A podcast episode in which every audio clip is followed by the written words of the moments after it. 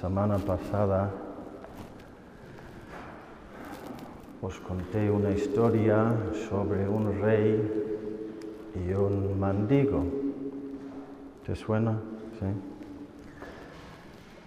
Eh, hoy os voy a contar una historia sobre un rey también, pero esta vez no se trata de un rey y un mendigo, eh, un mendigo sino de un rey y un necio.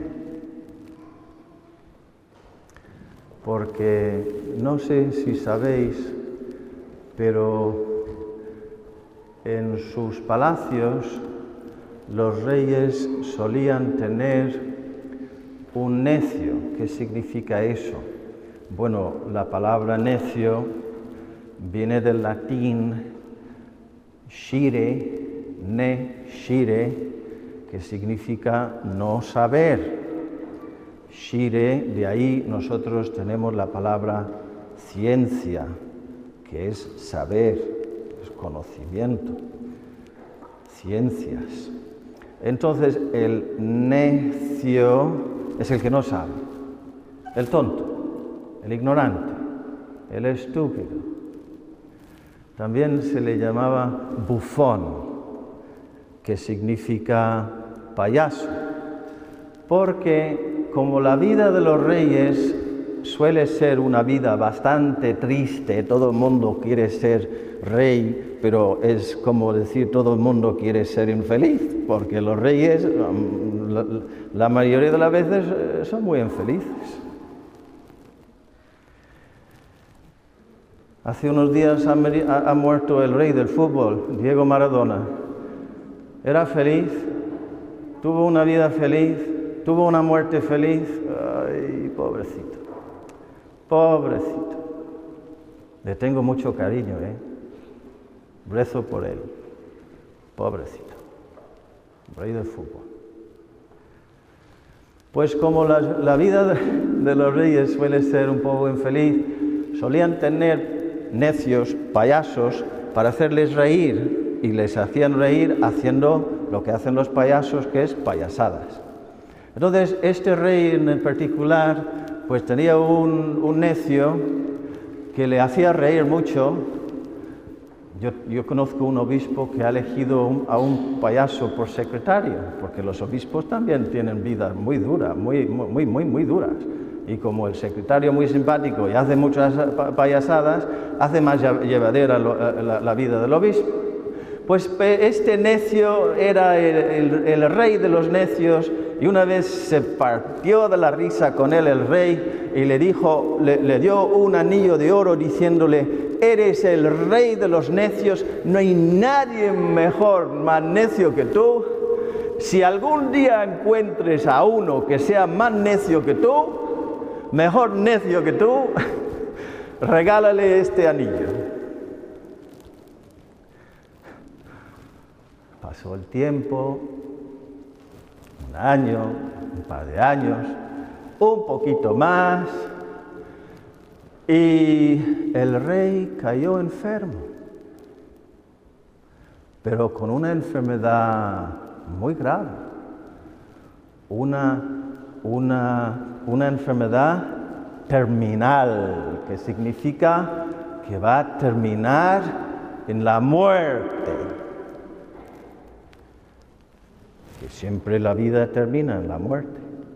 Bueno, habría que ver.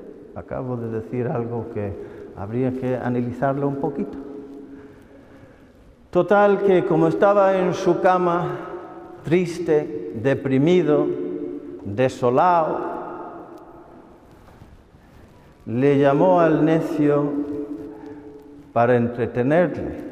Y el necio acudió y le dijo al rey, su Majestad, ¿cómo está?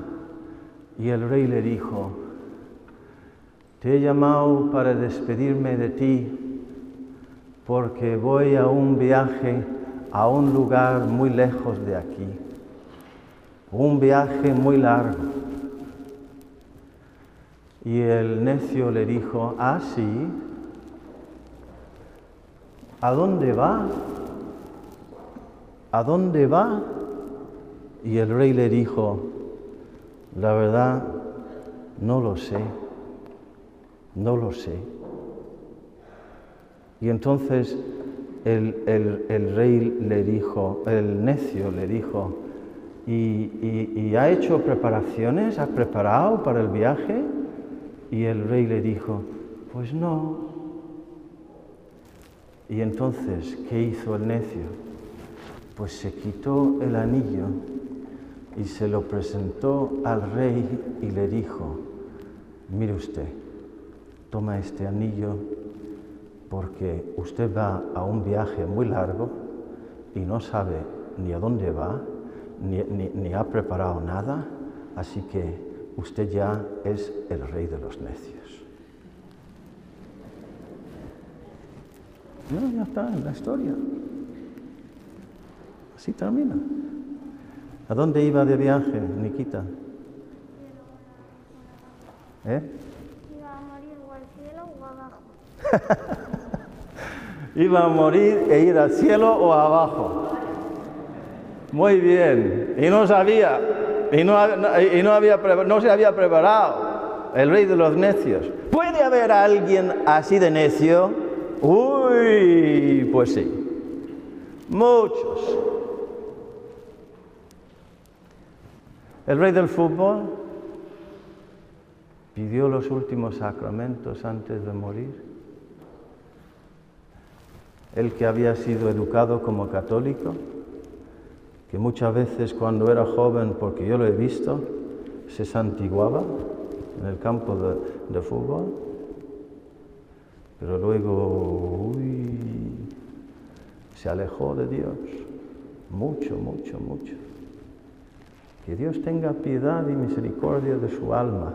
Yo no estoy para juzgar ni condenar a nadie, pero sí digo una cosa, ahí delante del trono de Dios, sus goles no le van a servir para nada. Para nada.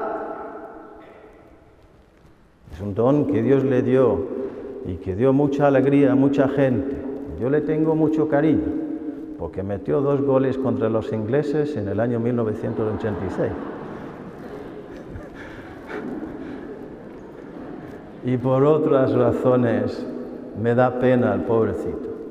Pero hay que reconocer que en su vida y en su muerte hay algo profundamente triste. Profundamente triste porque se alejó de Dios, el Dios del amor, el Dios de la bondad, el Dios de la verdad, el Dios de la vida. Y espiritualmente murió. Y se le nota. Voy a ir terminando. Hoy estamos en el primer domingo de, de Adviento. Me he equivocado con las lecturas. Eso siempre es el peligro de tener la misa el sábado y como vas pasando las páginas, luego te olvidas de, girarlas otra vez para el día siguiente, que es el domingo, es la misma, las mismas lecturas. Hemos leído las, las lecturas de la semana que viene, lo siento. Me enteré casi cuando terminaba, me di cuenta. Pero hoy Jesús habla de la muerte. Velaz, un hombre que se fue de viaje, como ese rey, el rey de los necios, dejó su casa pues no sabéis cuándo vendrá el Señor de la casa, si al atardecer o a medianoche o al canto del gallo al amanecer, no sea que venga inesperadamente y os encuentre dormidos. Lo que digo a vosotros lo digo a todos, velad. Entonces, ¿qué significa eso? Pues iros preparando, preparando para la venida de Jesús, que son cuatro venidas. La venida ahora dentro de poco en en, Navidad, 26, 27 días. Jesús, el niño pequeño, viene a nacer de nuevo en tu corazón, que es el Hijo de Dios que se hace carne por amor a ti, para acercarte a ti. Acércate tú también a Él, no seas tonto. Recibe el regalo, caramba. el, el regalo más grande que hay. La segunda venida es pues la venida en gloria para juzgar a los vivos y a los muertos. Que vendrá el Señor al final de la historia en gloria, en poderío, en fuerza, en justicia. Y separará a las cabras y las ovejas.